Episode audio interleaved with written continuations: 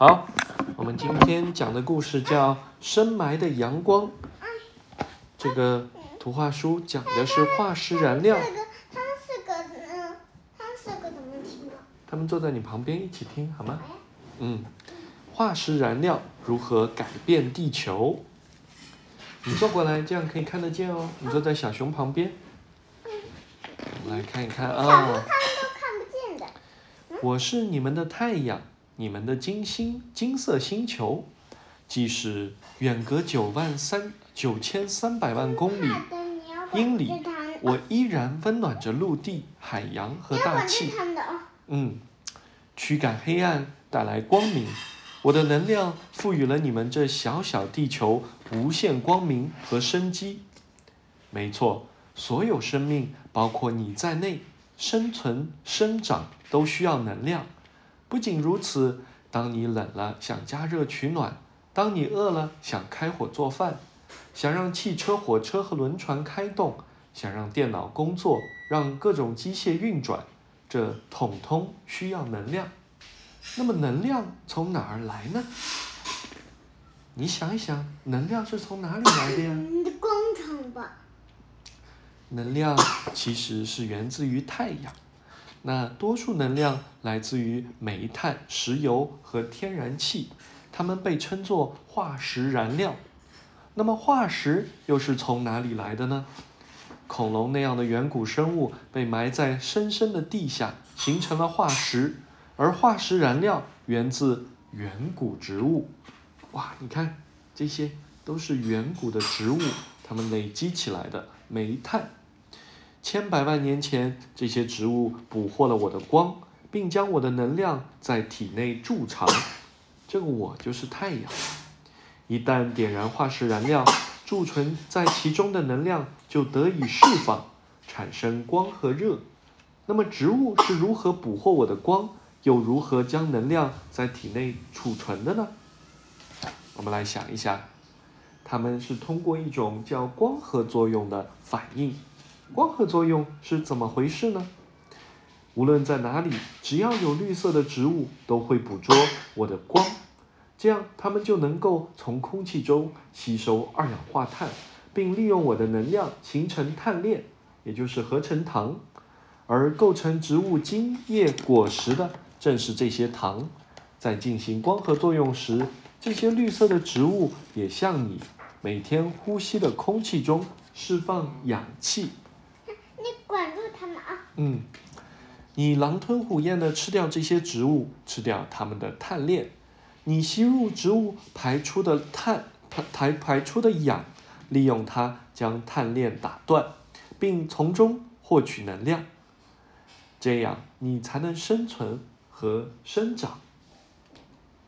你又呼出断断掉的碳链碎片，这碎片正是二氧化碳。这就是生命的循环。哦，你帮我管制魔法吧。嗯。那么这个生命循环大体上保持着完美平衡。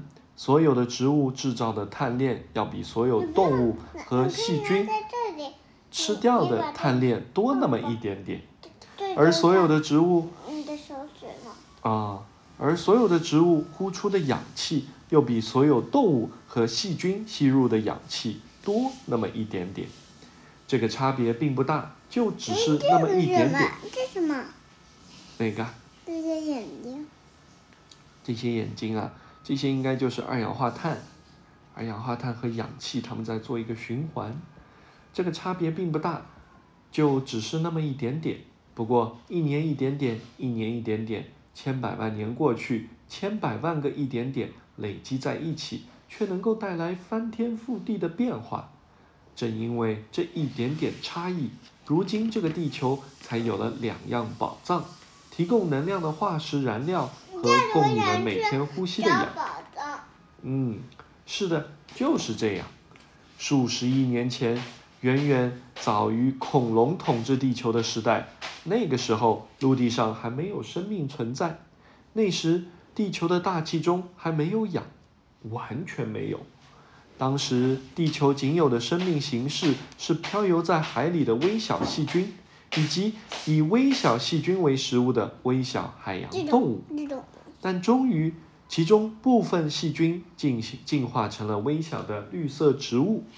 这些微小的植物捕获我的光，合成碳链，同时将氧向大海中释放。年复一年，它们呼出的氧又总比微小动物吸入的量多那么一点点。所以，经过千百万年，这多出的氧在水中不断向上溢出水面，进入大气，直到大气和水充满了氧。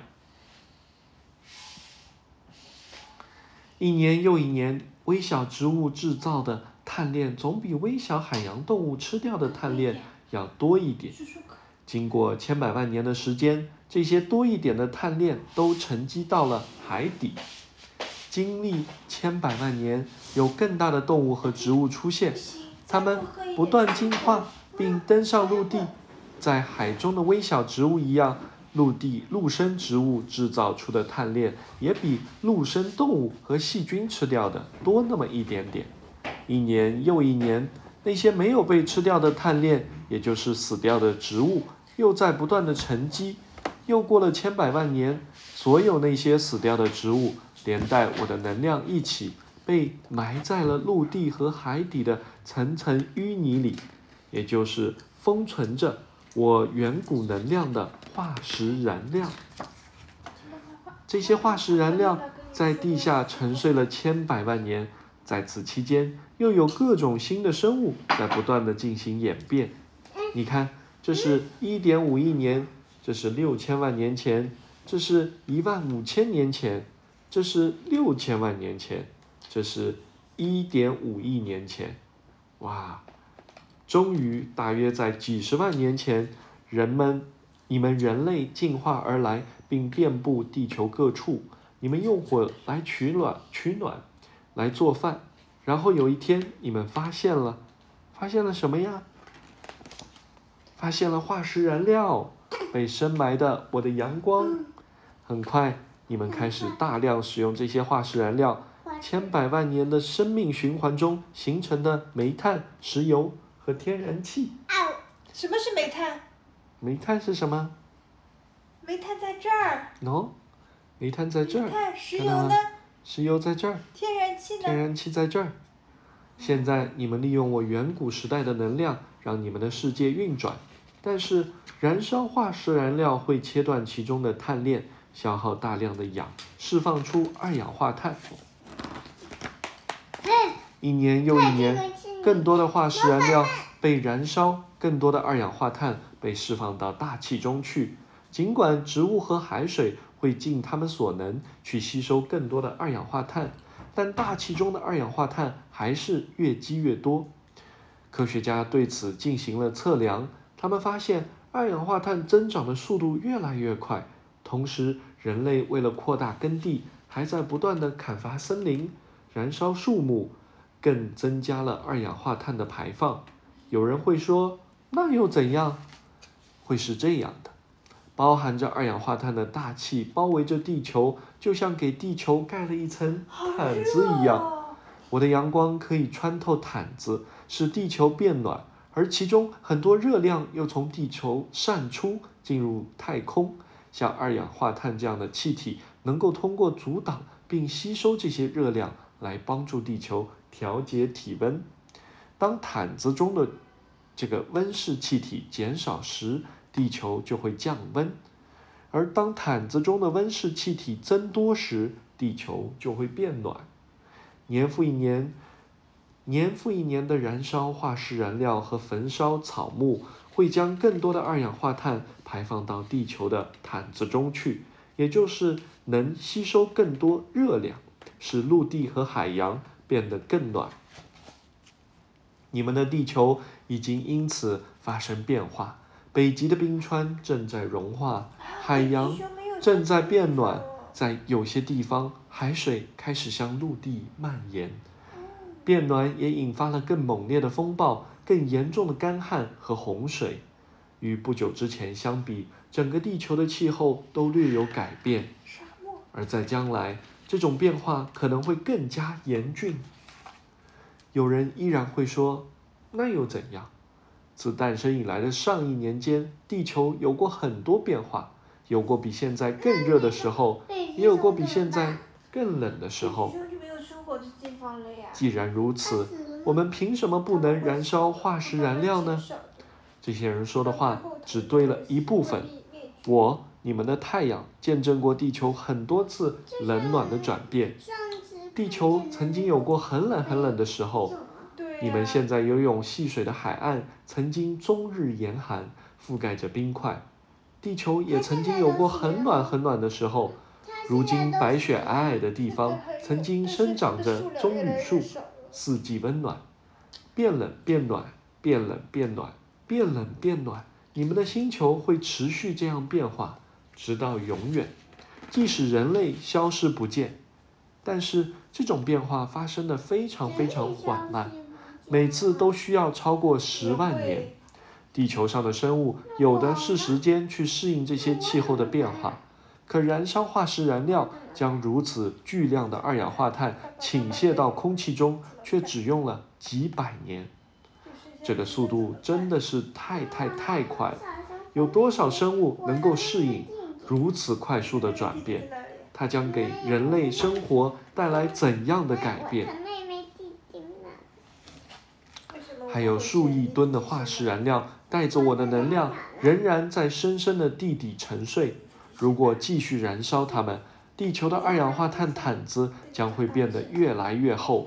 继续变暖将给地球带来改变，而它终究会如何变化，还没有人能准确预言。但确实在改变，确实在改变。人们。人类还会燃烧更多化石燃料吗？